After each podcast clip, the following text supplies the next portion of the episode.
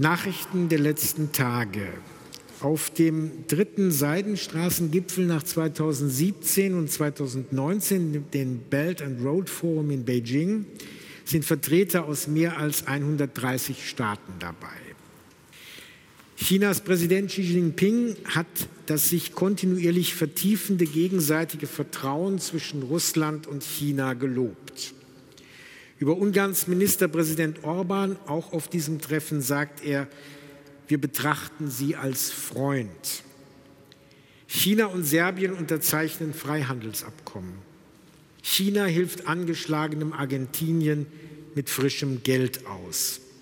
Und Aufatmen in der globalen Finanzwelt. Chinas Wirtschaft hat sich im dritten Quartal etwas besser entwickelt als erwartet, aber die Krise im Immobiliensektor bleibt. Das alles sind Zeichen eines beispiellosen Aufstiegs Chinas zu einem der großen Player der Weltpolitik und der Weltwirtschaft. Wie darauf reagieren im Westen mit politischer und ökonomischer Entkoppelung, mit Risikominimierung, mit anders aufgestellter Zusammenarbeit? Wie sehen überhaupt langfristige Strategien aus, die die notwendigen Konsense für die Weltgesellschaft ermöglichen, ohne dabei eigene Werte zu vernachlässigen. Das diesjährige Willy Brandt-Gespräch der Bundeskanzler Willy Brandt-Stiftung aus dem Atrium der Leibniz-Gemeinschaft versucht Antworten. Es ist zugleich das Forum im RBB 24 Inforadio. Mein Name ist Harald Asel. Mit dabei sind Tanja Gönner, Hauptgeschäftsführerin des Bundesverbandes der deutschen Industrie, die China-Expertin Didi Kirsten Tedlow, sie schreibt für Newsweek, Jürgen Trittin, der außenpolitische Sprecher der Bündnis 90 Die Grünen Bundestagsfraktion und der SPD-Vorsitzende Lars Klingbeil. Und bei den Dingen, die ich eben angesprochen habe, fehlte noch eins, nämlich die aktuelle weltpolitische Situation im Nahen Osten, der Terroranschlag der Hamas und die Antwort Israels und die Frage, was tut die Weltgemeinschaft. Und deshalb würde ich gerne an diesem Donnerstag, den 19. Oktober, nach mehreren gescheiterten Resolutionen im UN-Sicherheitsrat fragen, was können wir eigentlich in der jetzigen Situation von dem großen Player China in dieser Frage erwarten? Was können wir fordern? Und was können westliche Staaten an Zusammenarbeit anbieten? Wir haben vereinbart, erst mal die aktiven Politiker zu fragen. Lars Klingbeil. Bevor ich zu China was sage, ähm, erstmal ist mir das ganz wichtig, dass wir in der deutschen Politik einen sehr klaren Konsens haben, dass wir in diesen schweren Zeiten an der Seite Israels stehen und dass Israel auch nach diesen furchtbaren Terrorattacken unsere volle Solidarität hat. Das ist mir auch wichtig, dass hier RBB 24 Inforadio. Vom Rundfunk Berlin-Brandenburg. Position, aber auch eine gesamtpolitische Position. Und ich bin dankbar für eine große Geschlossenheit, die wir in der deutschen Politik da gerade haben. Wenn ich, wenn ich auf das gucke, was Sie gefragt haben, was ist die Erwartung an China?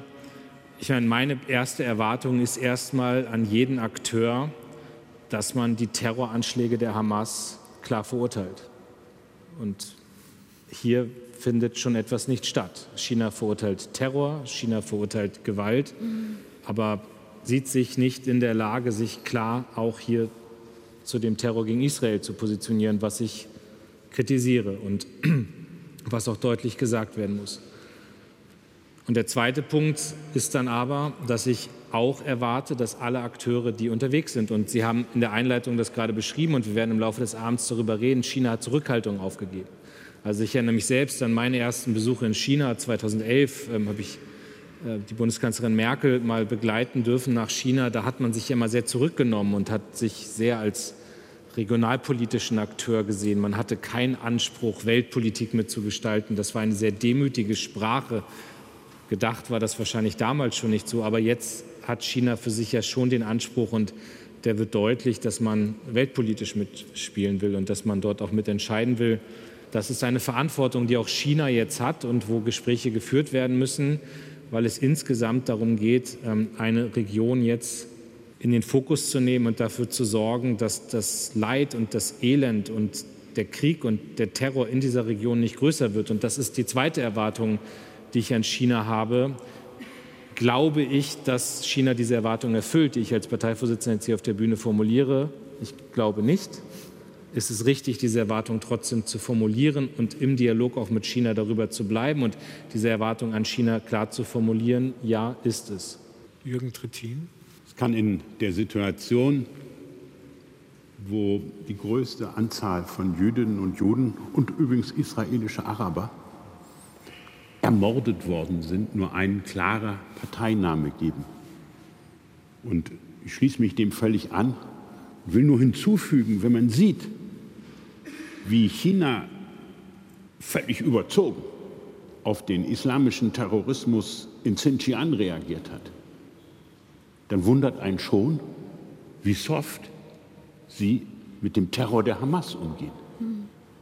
Und der Deutsche Bundestag, das hat mich sehr gefreut, dass es eine einstimmige Resolution gegeben hat, die klar gesagt hat, wir stehen an der Seite Israels, der klar gesagt hat, endgültige, nachhaltige Sicherheit kann es für Israel und Palästina nur geben in einer verhandelten Zwei-Staaten-Lösung. Das ist die Botschaft, die auch Joe Biden und Anthony Blinken die letzten Tage dort äh, gesetzt haben.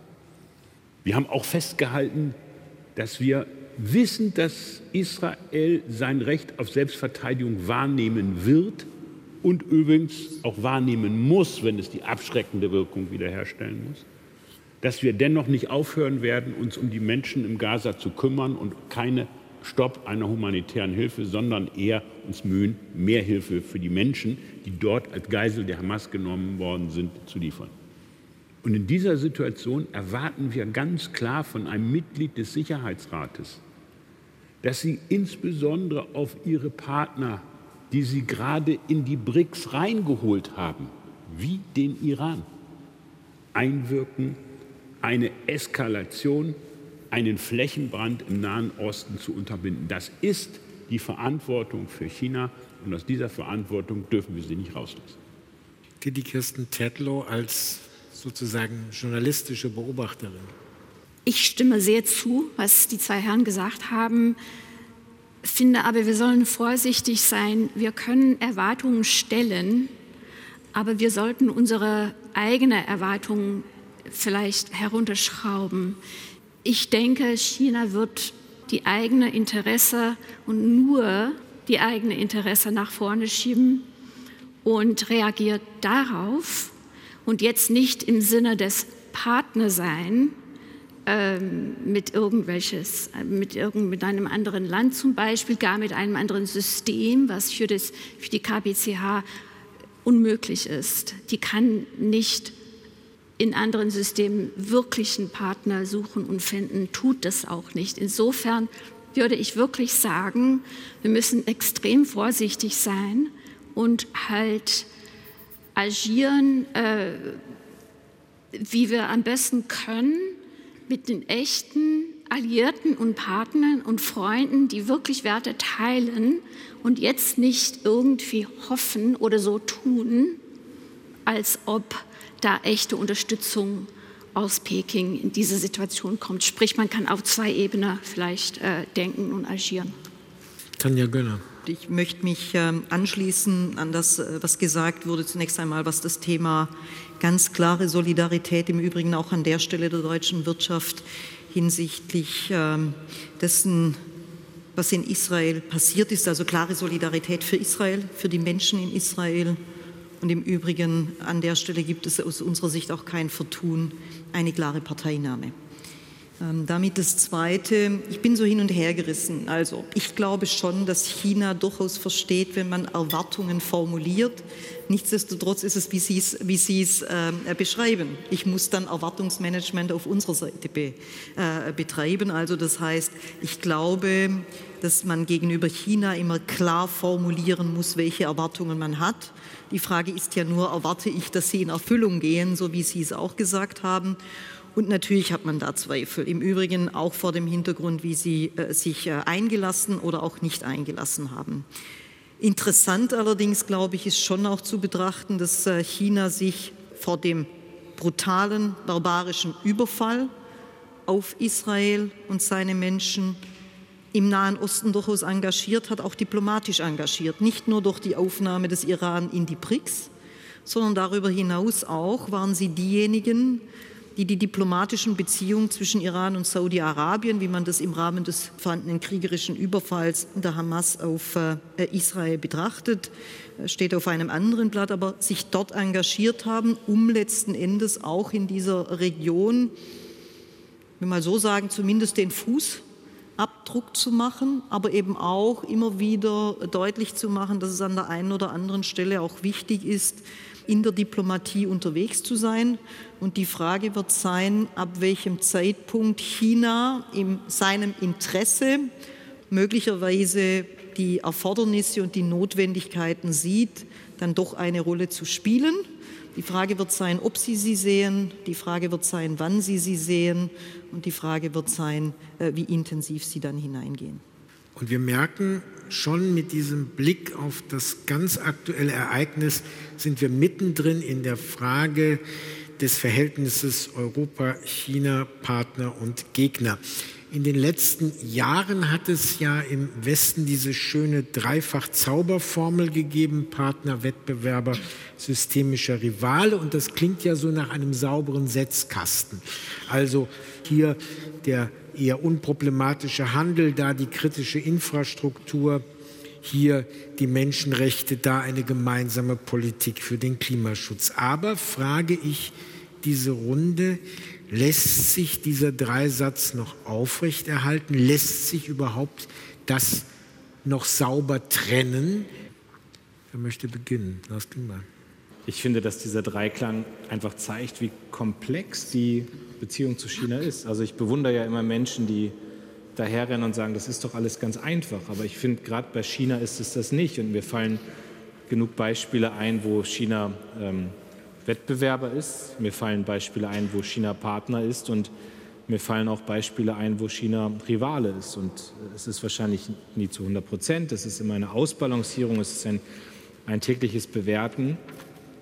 Aber sich hinzustellen und zu sagen, China gefällt mir nicht und deswegen mache ich mit denen nichts, ist auch nicht verantwortlich. Und wir haben gerade über ein Beispiel geredet. Und deswegen finde ich, ist dieser Dreiklang etwas, was den Realitäten sehr entspricht, was unterschiedliche Perspektiven auch gibt, wie man auf China blicken kann und unterschiedliche Analyseraster ermöglicht. Aber es ist leider kompliziert, was den ökonomischen, den politischen, den gesellschaftlichen Umgang mit China angeht. Und trotzdem müssen wir ihn immer wieder auch hier bei uns austarieren. Und man hat ja erlebt, wie schwierig dann auch manche Diskussionen in der Bundesregierung war, um eine China-Strategie zu entwerfen. Trotzdem bin ich sehr überzeugt davon, dass das, was wir aufgeschrieben haben, auch der komplexen Debatte gerecht wird und dass es richtig ist, dass diese Bundesregierung eine China-Strategie auf den Weg gebracht hat. Und ich finde, nochmal mit diesen drei Begriffen ist es es ist gut beschrieben und ich maße mir nicht an zu sagen, dass das alles furchtbar einfach ist. Dafür ist die Welt komplex. Aber ich habe eine feste Überzeugung, dass Staaten immer auch in der Lage sein müssen, miteinander zu reden. Und bei manchen können wir sagen, das sind unsere Freunde. Und bei China kann man das nicht sagen, sondern da musste man eine andere Beschreibung finden. Und ich finde, die ist mit diesem Dreiklang wirklich auch gelungen. Jürgen Trittin nochmal nachgefragt. Also Wettbewerber, da denken wir alle an die E-Autos, weil hier in Grünheide auch welche gebaut werden. Das ist dann relativ klar, da muss sich auch die deutsche Wirtschaft stärker anstrengen. Partner, systemischer Rivale, Wettbewerber, das klingt so, als ließe es sich gut aufteilen. Ich glaube, das ist das größte Missverständnis, dass man meint, man könnte das in einzelne Teile packen. Dieser Begriff entstand ja übrigens aus den Reihen des BDI.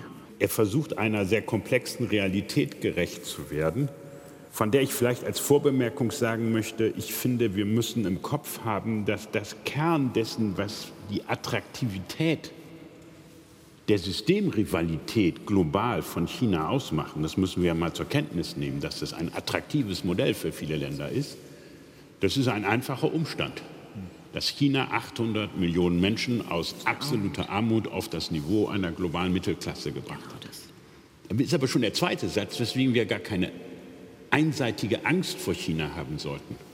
Weil das konnte China nur gelingen, weil sie die Märkte geöffnet haben.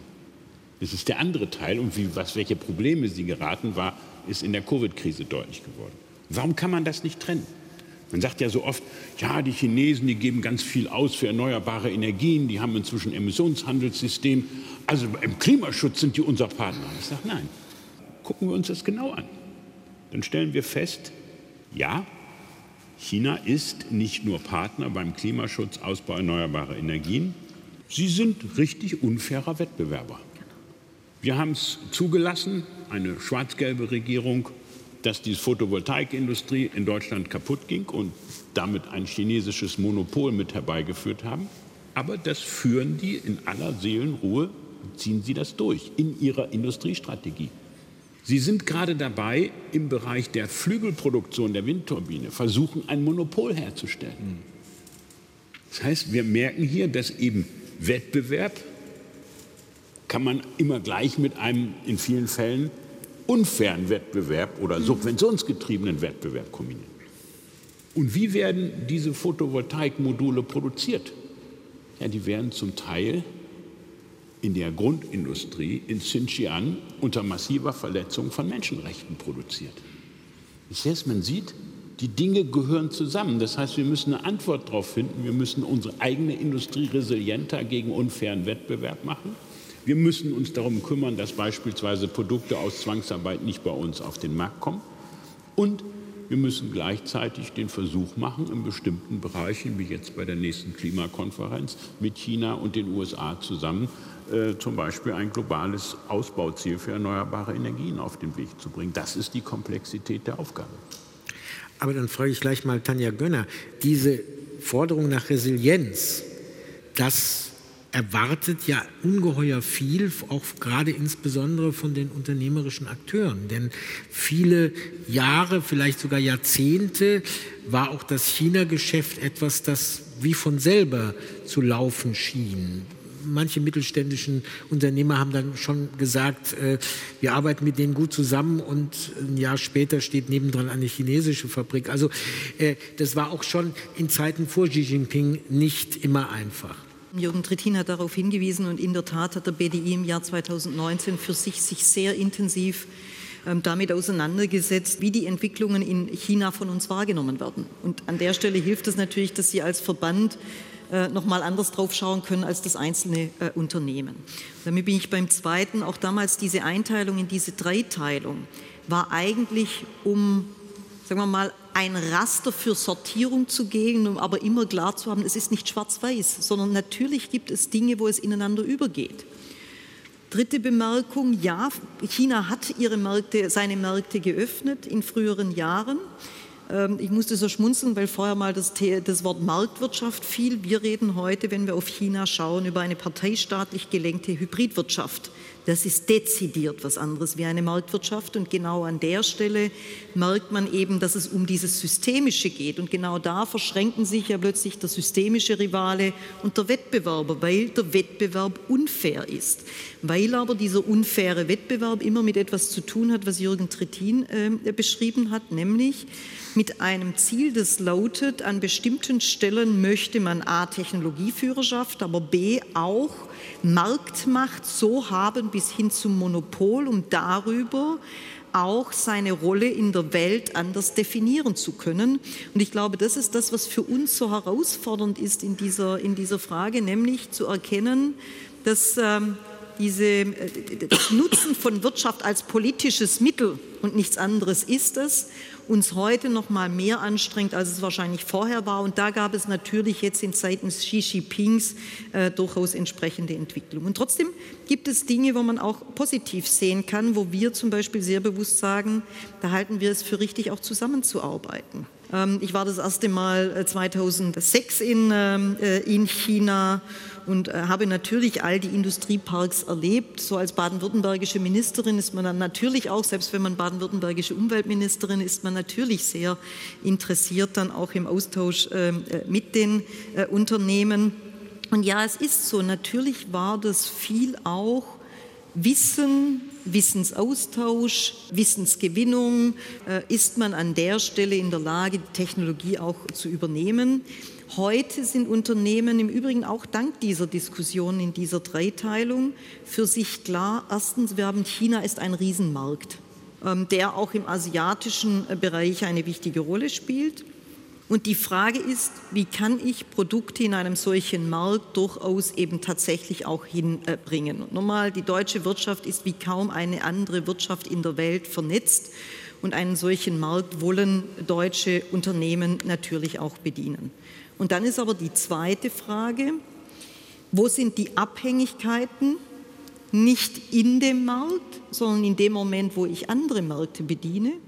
Und da glaube ich, ähm, ist schon auch in dieser Diskussion, ähm, auch nochmal ausgelöst durch den Überfall Russlands auf die Ukraine, sehr deutlich klar geworden, dass Wirtschaft heute hinsichtlich des eigenen Risikomanagements völlig anders auf Dinge schauen muss, um dort erfolgreich sein zu können. Und dann kommen wir zum Resilienzthema, das ja zwei Themenbereiche hat. Das eine ist das Politische, wie kann Europa auch hinsichtlich seiner Sicherheitsinteressen eine höhere Resilienz entwickeln und zugleich aber für Wirtschaft ist Resilienz auch wichtig. Wie kriegen wir saubere Lieferketten? Wie stellen wir sicher, dass gesichert ist, ohne dass wir erpressbar sind?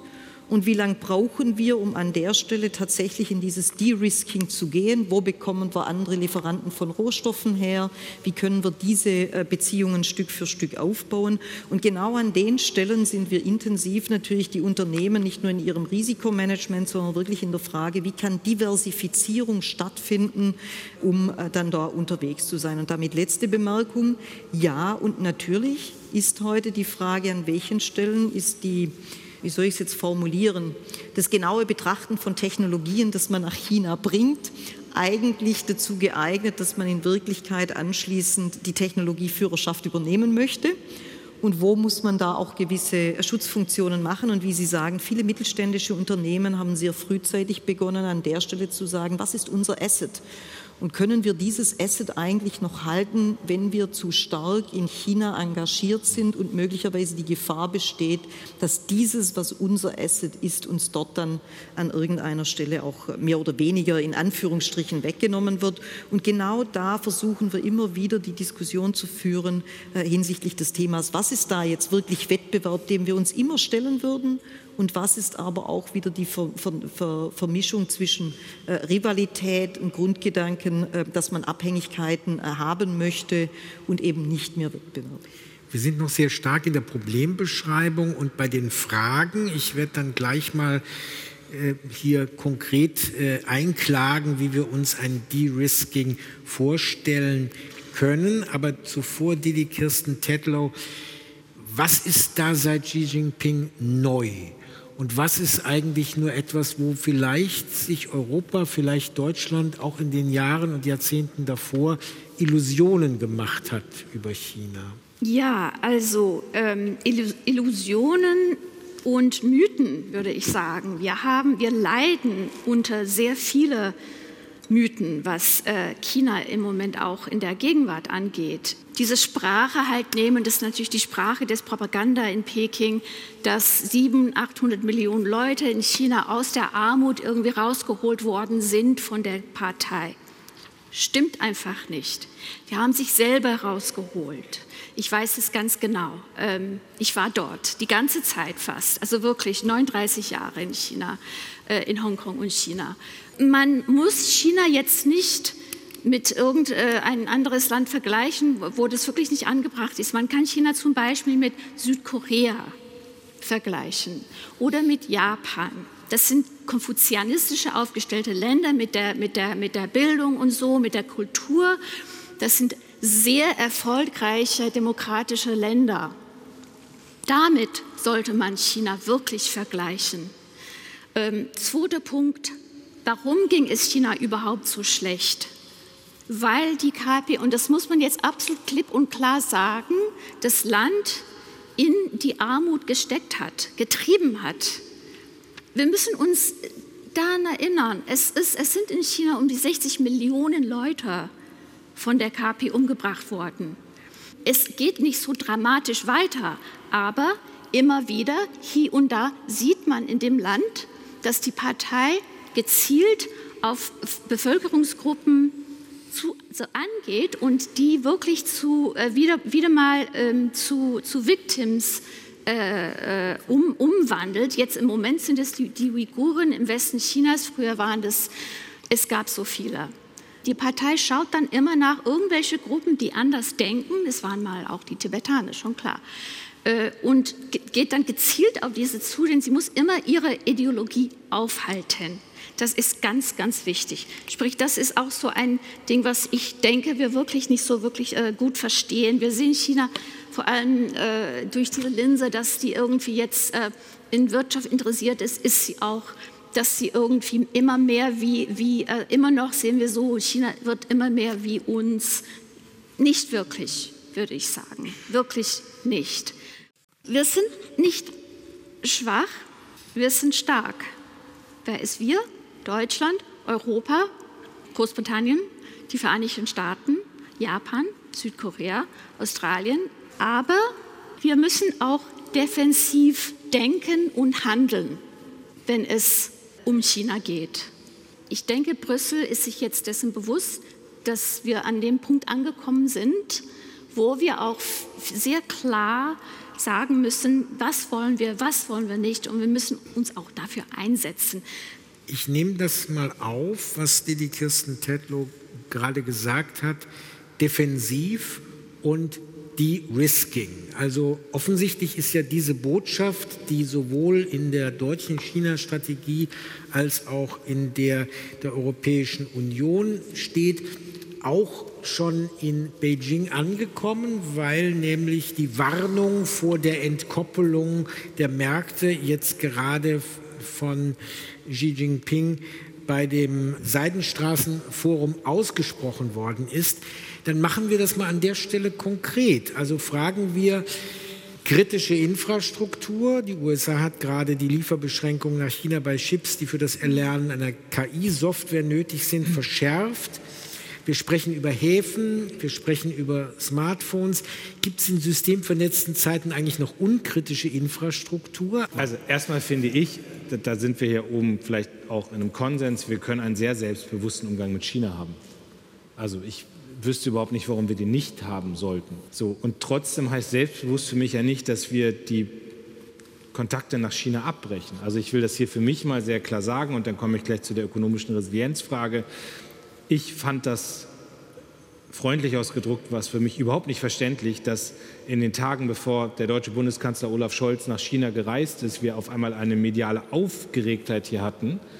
Ich das Gefühl hatte, man hat Angst, dass der da hinfährt oder dass Scholz da den Buckel macht oder sonst was. Aber ich finde, ehrlicherweise, jetzt sitze ich hier auf einem Podium, das an Willy Brandt erinnert, aber das ist doch Aufgabe eines deutschen Bundeskanzlers in einer Situation, wie sie weltpolitisch zu diesem Zeitpunkt war, nach China zu fahren und den Chinesen zu sagen, was die deutsche Sichtweise auf den Krieg in der Ukraine ist, was wir erwarten von denen und darüber im Dialog zu sein. Und als dann Xi Jinping und Olaf Scholz vor der Kamera bei der Pressekonferenz gestanden haben und Xi Jinping sehr deutlich an Russland sagt, wir wissen, wo die in diesem Krieg stehen, aber auf dieser Pressekonferenz an Russland das klare Signal gesendet hat, dass Russland keine nuklearen Drohungen und keinen Einsatz von Nuklearwaffen als Prämisse auch aus China mitbekommt, fand ich, war das ein wichtiges Zeichen. Gespräche haben nichts mit fehlendem Selbstbewusstsein zu tun. Ich finde, man muss dann gucken, wie man auftritt. Und da könnten wir jetzt hier die Parallelität zu Russland ziehen, wo ich ja auch öffentlich benannt habe, dass wir da sehr viele Fehler gemacht haben. Und ich finde, wir dürfen nicht in dieselben Fehler wieder reinstolpern beim Thema China. Und da komme ich zum Resilienzbereich. Bei Russland war das Problem, dass wir eine einseitige Abhängigkeit zugelassen haben beim Gas. Und wir haben, als dieser brutale Krieg ausbrach, schnell gehandelt als Bundesregierung und wir haben richtig gehandelt. Aber das hat die Volkswirtschaft hier schon sehr erschüttert, dass wir raus mussten aus der Abhängigkeit von russischem Gas. Und diesen Fehler dürfen wir nicht wiederholen. Und das heißt keine einseitigen Abhängigkeiten. Das heißt nicht kein Handel. Und das heißt nicht keine ökonomischen Beziehungen. Aber es heißt keine einseitigen Abhängigkeiten. Und wir wissen nicht, ob China irgendwann Taiwan angreift. Das weiß vielleicht jetzt noch niemand. Und es ist auch richtig, dass man da politische Gespräche drüber führt und denen sagt, lasst das lieber sein. Aber wir müssen uns, und auch das war ja der Fehler bei Russland, dass wir uns auf unterschiedliche Szenarien nicht vorbereitet haben. Deswegen müssen wir das Szenario durchdenken. So, und das heißt als klare Message an die Vertreterin der Wirtschaft, und damit meine ich jetzt gar nicht Sie persönlich, aber das muss jeder in der deutschen Wirtschaft wissen. Wenn man sich dort in einseitige Abhängigkeiten begibt, und es kommt dann der Moment, wo wir ganz anders mit China umgehen müssen, weil die militärisch Taiwan angreifen, dann werden wir diesmal die Geldbörse nicht so aufmachen können, wie das bei Russland der Fall war. Und das hat übrigens auch eine ganz andere Dimension. Es geht noch weiter, wenn es um einseitige Abhängigkeiten oder De-Risking geht. Ich erinnere zum Beispiel an die Reise von Robert Habeck gemeinsam mit dem Bundeskanzler nach Kanada. Dann auch der Versuch zu gucken, wo sind eigentlich neue Rohstoffpartnerschaften möglich? Wo können Partnerschaften aufgebaut werden? Es gibt ganz viele Länder des globalen Südens, die weit weg sind auch davon, dass sie große China-Fans sind. Aber ich habe das selbst erlebt, als ich in Brasilien und Chile war. Da haben die mir dann gesagt, ja, die Chinesen und die Russen sind hier, aber wo seid ihr Europäer denn, wenn es darum geht, diese strategischen Partnerschaften aufzubauen? Das Dritte, was ich zu dem ökonomischen Bereich sagen will, ist, dass es für mich auch sehr klar Bereiche gibt, wo China draußen bleiben muss. Und das auch nicht aus einer Position der Ängstlichkeit, sondern aus einer Position des Selbstbewusstseins raus. Also ich habe das in meinen Gesprächen mit China und die gucken natürlich auch, die fragen immer, was heißt denn das mit De-Risking und was heißt das zum Beispiel für Huawei? Und ich finde, da kann man den Ball mal zurückspielen. Die Chinesen würden doch nie auf die Idee kommen, eine digitale Infrastruktur aufzubauen, weil sie nicht wissen, was da drin ist. Mhm. Und deswegen ist das für mich gar keine China-Feindlichkeit, sondern etwas von europäischer oder auch deutscher Souveränität und Selbstbewusstsein, dass wir sagen, ja, wir halten Infrastruktur raus, in unserer Infrastruktur oder Komponenten aus unserer Infrastruktur raus, bei der wir nicht wissen, ob wir dadurch verletzlich sind, dass wir die einbauen. Wir sprechen jetzt über das De-Risking. Fakt ist, dass China in den letzten Jahren und ähm, kann man auch sagen in den letzten zwei Jahrzehnten sehr strategisch an verschiedenen Stellen, was Rohstoffe im Übrigen nicht nur in der Gewinnung, sondern der Verarbeitung, sich weltweit fast ein Monopol geschaffen hat. Punkt beobachtet von allen und trotzdem nicht wahrgenommen. Deswegen De-Risking, um dort erfolgreich zu sein, wird längere Zeit brauchen, um neue Quellen auch zu finden. Und die Frage ist, wie wir auf diesem Weg vorangehen. Ich sage nur, es lohnt sich in Europa einmal zu schauen. Sie haben in Europa kaum ein noch extrahierendes Unternehmen. Sie haben kaum ein rohstoffverarbeitendes Unternehmen. Das sind ganz wenige noch. Und das heißt, es ist ein längerer Weg. Und wir werden an verschiedenen Stellen auch ähm, in der Zusammenarbeit mit einer Vielzahl äh, unterschiedlicher Länder in der Welt im Übrigen auch an der Stelle äh, klar haben müssen, dass ähm, wir eben nicht nur deren Rohstoffe äh, holen, sondern dass auch erste und möglicherweise zweite Verarbeitungsstufen in den jeweiligen Ländern sind. Zweitens, ja, in der Risikobearbeitung ist es so, dass heute Unternehmen natürlich allein in ihrem Risikomanagement genau diese Fragen, die Sie aufgeworfen haben, durchspielen müssen und sagen, wie arbeiten arbeiten wir. Ja, das, was Sie sagen, wir machen die Schatulle nicht auf, ist, glaube ich, durchaus klar und bekannt, äh, auch in entsprechenden Unternehmen. Damit dritter Punkt, wir müssen schon klar haben, und das finde ich auch noch mal zu differenzieren, was sind wirklich eigentlich die Themen, die äh, drinstehen. Es gibt den äh, Sicherheitsberater des amerikanischen Präsidenten, der einmal davon gesprochen hat, von Small Yard, äh, Small Yard High Fence. Also will heißen, in ganz wenigen, aber klar umrissenen Technologien und Sicherheitsbereichen gar nichts, hoher äh, Zaun. Aber dafür müssen wir dann an anderen Stellen, wo es weder kritische Infrastruktur noch Technologie beinhaltet, auch überlegen, wie wir weiter unterwegs sind. Und es ist beim weit größeren Teil des Handels, den wir heute haben, ist es eher der Teil. Auch wir in Europa müssen uns klar sein, wir haben uns bisher darauf verlassen, dass andere uns die Rohstoffe liefern. Die Frage wird sein, ob wir auch bereit sind, die in diesem Lande vorhandenen Rohstoffe an irgendeiner Stelle auch wieder selber abzubauen und zu nutzen oder nicht. Und das sind, glaube ich, durchaus noch intensive Diskussionen, die wir bei allem Wirtschaft soll dies, soll jenes, die wir dann aber auch als Gesellschaft in diesem Land werden noch führen müssen. De-Risking bedeutet, sich jetzt auf den Weg machen, mit Entschlossenheit auf den Weg machen, aber zu wissen, es wird dauern. Jürgen Trittin hat jetzt eine ganze Weile wie ein buddhistischer Weiser gelächelt. Aber als eben Tanja Gönner darauf hingewiesen hat, oh, dann könnte es ja quasi Konflikte geben um den Abbau bestimmter Rohstoffe. Da ist er dann gleich wieder hellhörig geworden. Nein, es ist einfach so, wenn wir seltene Erden sind oft nicht selten, sondern sie sind nur an wenigen Orten genutzt worden. Und äh, dann wird man zu solchen Diskussionen kommen. Man wird auch zu anderen Diskussionen kommen. Können wir bestimmte Rohstoffe nicht durch mehr Recycling und Aufbau von Kreislaufwirtschaften äh, entsprechend nutzen können und Ähnlichem? Ich finde, bei all dem müssen wir uns über die Gesamt- oder die neue Form der Globalisierung im Klaren sein. Ist eigentlich Globalisierung tot oder haben wir eine neue Form von Globalisierung? Das ist doch die spannende Frage. Und wir haben früher und lange Zeit Globalisierung definiert, das ist marktgetrieben und wir gehen dahin, wo die billigsten Kosten sind. Jetzt sind wir im Fall von China mit einer Macht konfrontiert, die einer ganz einfachen Grundregel folgt. All business is politics. Aber das ist nicht nur in China so. Wenn Sie sich angucken, äh, was mit dem IRA in den USA passiert, da haben wir nichts anderes als subventionierte Industriepolitik. Das heißt, wir sind eine Globalisierungswelt aufgewacht, in der Industriepolitik mit Hilfe staatlicher Mittel, wie auch immer sie generiert werden, betrieben wird. Und ich glaube, dass wir in Europa uns dieser Wahrheit noch nicht in vollem Umfang gestellt haben. Wir führen noch so Diskussionen über Schuldenbremsen und ähnliche Dinge. Ähm, wird oft darüber vergessen, dass in den USA der IRA zum überwiegenden Teil einnahmefinanziert ist durch Steuererhöhung. Helfen Sie für Leute, die nicht so nah dran sind, diese Das ist der Inflation Reduction Act, das ist ein Paket.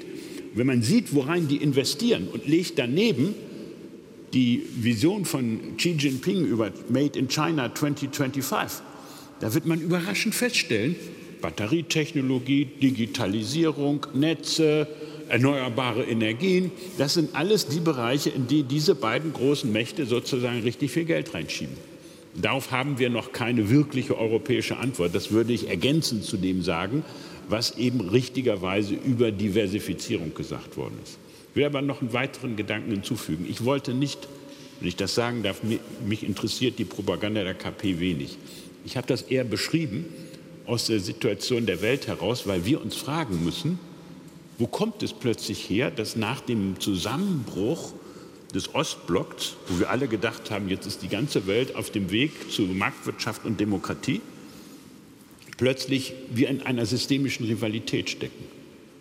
Und genau das ist der Teil dieser Erzählung Chinas. Und der gibt, hat auch Indizien auf ihrer Seite. China war eben nicht nur ein armes Land, China war ein kolonialisiertes Land, was die Europäer die Deutschen waren noch harmlos in Tsingtao, die sind es heute noch gelobt, weil sie die Abwasser da gemacht haben. Äh, aber was die Briten und andere dort gemacht haben, was die Japaner dort gemacht haben, das heißt, das ist eine Erfahrung, die teilt China mit Ländern wie Südafrika, äh, mit Ländern wie in Lateinamerika. Wir sind die ganze Zeit damit konfrontiert, und das muss man, glaube ich, in einem Haus, was Willy Brandt gedenkt, auch mal sagen, mit dem Erbe des europäischen Kolonialismus und des nordamerikanischen Neokolonialismus. Und dann wird ganz kühl gesagt, ja, ihr habt ja eure Werte, aber die habt ihr auch selber nicht ernst genommen. Jetzt gucken wir an, was ist daraus resultiert. Und da ist die Bilanz, die China, was die Armutsbekämpfung angeht, nicht schlecht. Mein Argument war eigentlich eher, China ist gerade dabei, dieses ein Stück weit zu verspielen. Das war einer der Punkte, die wir erlebt haben, als der Kanzler da war da war ja nicht nur allgemein Wirtschaft mit, da war BioNTech mit. Die haben den Chine wir haben den Chinesen angeboten, wir machen Joint Venture in der Frage Produktion von Impfstoffen. Das hat China aus politischen Gründen abgelehnt, um dann in der Omikron-Sackgasse zu landen und in einer Nacht- und Nebelentscheidung gezwungen zu sein, von null Covid auf 100 Prozent Covid umzusteigen. Was übrigens die Legitimation der KP bei vielen, nachdem dann die Rentner auf der Straße gestorben sind, massiv in Frage gestellt hat. Und das zeigt, dass dieses neue China, was sich unter Verzicht auf die Herrschaft kollektive Führung, unter Verzicht auf die Herrschaft auf Zeit unter Xi Jinping rausgebildet hat, erheblich weniger fehlerresistent ist als das China von Deng Xiaoping. Die Geschichte ist bekanntlich lang und ändert sich ständig. Wir sind in, in einem Punkt angekommen, glaube ich, wo sich die Situation wieder umorientiert. Und da würde ich zurückkommen auf Frage Bündnispartner. In der Tat, Europa kann alleine nicht sehr viel bewegen, vielleicht, weil uns ganz grundsätzliche Sachen fehlen da haben wir natürlich Partner, vor allem in den USA. Eine immer wieder nicht perfekte Partner, ist schon klar. Aber was ist schon auf der Welt perfekt? Und ich glaube, wenn es darum geht, Grundwerte zu sichern und dafür zu kämpfen, Denn man muss manchmal auch dafür kämpfen. Das wird nicht einfach so geliefert. Da dürfen wir halt diesen, meines Erachtens, diesen etwas billigen Anti-Amerikanismus, dass man immer wieder in Deutschland, in Europa mitkriegt, da müssen wir sehr, sehr vorsichtig sein. Es ist es nicht wert, wir können auch besser sein, ne? wir können auch konstruktiver sein. Amerika auch hier und da helfen, Stellt, stellt man sich das, hat man sich das überhaupt vorgestellt, dass Europa Amerika hier und da helfen kann? Aber ich kann auch vergewissern, also in den Staaten hat man inzwischen, ist man ziemlich äh, nervös über die Beziehung zu China. Ich würde da gerne mal widersprechen. Ich habe nämlich hier niemanden gehört, und ich sage das bewusst als Vorsitzender der deutsch-amerikanischen Parlamentariergruppe, der irgendwas Antiamerikanisches gesagt also hat. Ich, sind also ich will aber eins an dieser mhm. Stelle dann auch sagen. Ich finde, man soll, wenn man über Diversifizierung redet, muss man ehrlich bleiben. Wir reden davon, dass wir Lieferketten und Produktionsstandorte diversifizieren wollen. Da gucken wir in die ASEAN-Staaten. Das ist schon mal demokratisch ein sehr gemischtes Publikum an der Stelle. Das reicht von astreinen Demokratien bis hin zu einer äh, Autokratie wie Vietnam, in die viele Unternehmen zurzeit verlagern. Wir haben mit denen gerade ein Freihandelsabkommen abgeschlossen. Genau so.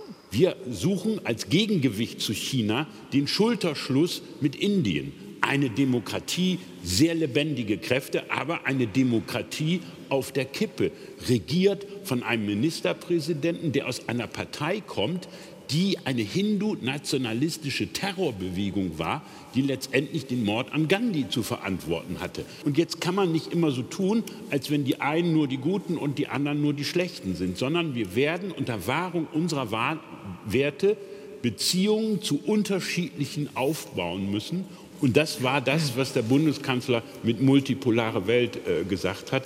Der hat sich nämlich explizit gegen eine so Schema, so ein einfaches Schema Autokratie gegen, äh, gegen Demokratie ausgesprochen.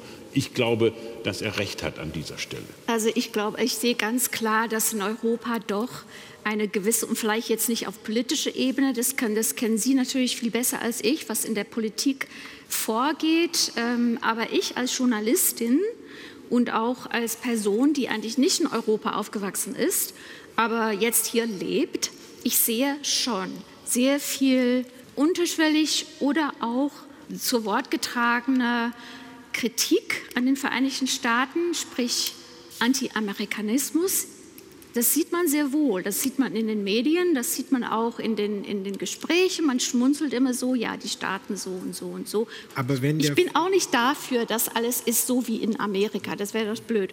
Aber wir müssen uns auch bekennen in diesem Moment, was für Alternativen haben wir. Und da ist mir schon sehr klar, dass wir auf Basis geteilte Werte nach vorne schauen müssen und einfach sehr vorsichtig sein. Dafür plädiere ich, dass wir uns nicht vornehmen, dass wir alles machen können ich alleine. Ich würde nur, damit ich das auch besser verstehe, wenn der frühere Chef der Münchner Sicherheitskonferenz, Wolfgang Ischinger, sagt, wir müssen uns anschauen, die Interessen der USA sind nicht deckungsgleich mit den Interessen der Europäischen Union, dann ist das ja noch nicht das, was Sie als unterschwelligen Anti-Amerikanismus bezeichnet haben, oder? Nee, ich rede jetzt von etwas, was viel populärer ist, zum Beispiel halt, was gesagt wird, also ganz gängiger ähm, Einstellungen. Im Moment bewegt sich ja in Brüssel einiges in der Kommission. Ursula von der Leyen will ja eben äh, mehr Schulterschluss mit den Vereinigten Staaten einbringen. Und ähm, ich finde, das ist ähm, richtig so und äh, das bezieht sich dann natürlich auch auf wirtschaftlichen Themen. Also drei Punkte. Das eine ist, Kritik an den USA ist kein Anti-Amerikanismus. Also wenn ich Donald Trump kritisiere, dann ist das mit Recht, finde ich sogar. Also so, und da muss man, nein, das sage ich gar nicht als Applausstelle, aber ich, man muss, glaube ich, die Ausbalancierung immer finden, worum es geht, weil ich glaube, es gibt und da will ich Jürgen Trittin zustimmen, es gibt einen breiten demokratischen Konsens, dass die Amerikaner, dass die USA unser wichtigster und unverrückbarer Bündnispartner sind. Ich nehme bei keiner demokratischen Partei in Deutschland irgendeinen Hauch von Anti-Amerikanismus, weil ich nehme Kritik an den USA wahr und wenn wir bei dem Thema Inflation Reduction Act sind, so dann hätte ich mir gewünscht, dass man da von Anfang an zum Beispiel auch gemeinsame Impulse setzt, bei einer Wertegemeinschaft, die wir haben. Das Zweite, Was ich sagen will, ist, dass ich sogar glaube, dass es eine Erwartung der Amerikaner ist, dass wir in Deutschland uns über die europäische Souveränität und europäische Resilienz Gedanken machen. Ich glaube, dass die nächsten Jahre zeigen werden, dass die Amerikaner, egal wer da gewählt wird, und ich habe gerade klar gemacht, was ich mir wünsche, wer gewählt wird, aber dass die hier auf der Matte stehen werden und sagen, unser Blickwinkel verändert sich jetzt nochmal Richtung Indo-Pazifik, vielleicht jetzt auch wieder stärker Richtung Nahost.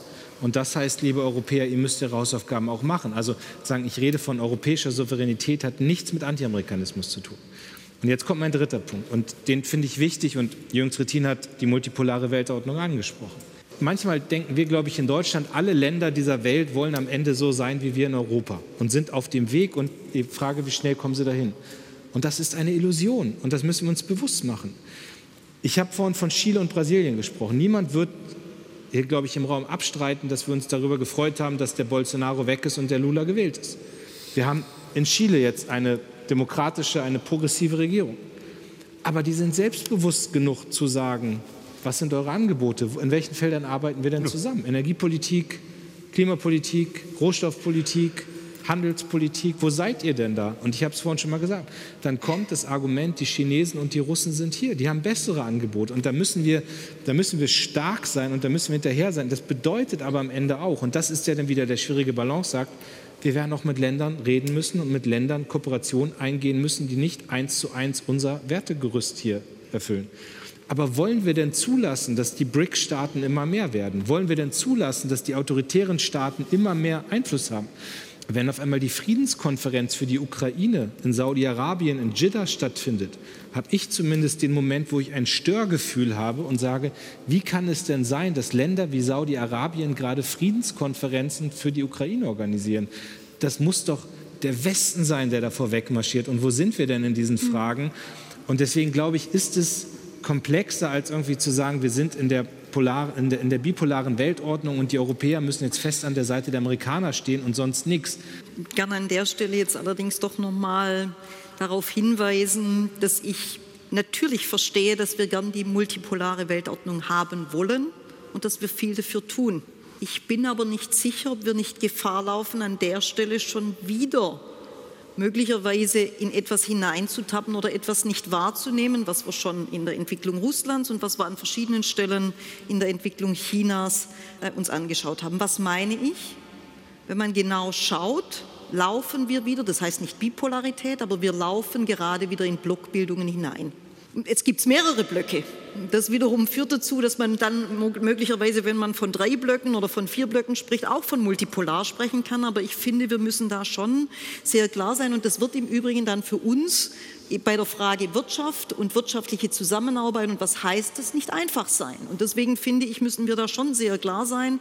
Wir laufen wieder in eine Blockbildung hinein und ist es eine harte oder eine weiche? Wie viele Blöcke gibt es? Ist das Zentrale. Wir sind mit den Amerikanern im Übrigen nicht nur Wertepartner, wir sind auch Interessenspartner. Und ich glaube, dass wir beides auch zusammennehmen müssen. Nicht nur Werte, sondern auch Interessen. Dann gibt es an verschiedenen Stellen unterschiedliche Interessen. Sie haben auf Wolfgang Ischinger hingewiesen, aber wir sind auch Interessenspartner. Partner. Warum sage ich das? Weil ich, bevor ich zum BDI kam, zehn Jahre in der deutschen Entwicklungszusammenarbeit war.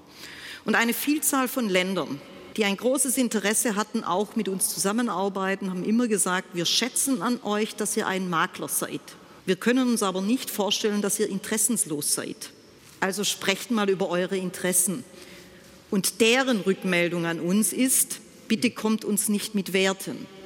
Ich glaube, dass wir im Übrigen über eine Vielzahl von Ländern heute sprechen, die letzten Endes zum globalen Süden äh, gehören und wir wirklich daran arbeiten müssen, wie gelingt es uns im Gespräch zu bleiben, wie gelingt es uns Handelsabkommen zu schaffen, aber wie gelingt es an der Stelle dann nicht auch so zu kommen, dass diejenigen sagen, warum glaubt ihr, uns erklären zu müssen, wie wir Dinge hm. tun? Und das sind gerade die Herausforderungen, vor denen wir stehen, wenn wir über Handelsabkommen sprechen. Das war das, was in den letzten Jahren bei der Diskussion von Handelsabkommen eine Rolle gespielt hat. Darum haben wir viele nicht abgeschlossen und wir werden uns dort anders aufstellen müssen. Das war das Willy Brandt-Gespräch 2023 aus dem Atrium der Leitungsgemeinschaften der Berliner Chausseestraße, eine Zusammenarbeit von RBB 24 Inforadio und der Bundeskanzler Willy Brandt Stiftung. Sie wissen, das ist eine der vom Bundestag in Auftrag gegebenen Politiker-Gedenkstiftungen des Bundes. Mit dabei waren Tanja Gönner, Hauptgeschäftsführerin des Bundesverbandes der deutschen Industrie, die China-Expertin Didi Kirsten Tetlow. Sie schreibt für Newsweek, Jürgen Trittin, außenpolitischer Sprecher der Bündnis 90, die Grünen Bundestagsfraktion und der SPD-Vorsitzende Lars Klingbeil. Danke fürs Zuhören, sagt Harald Asel.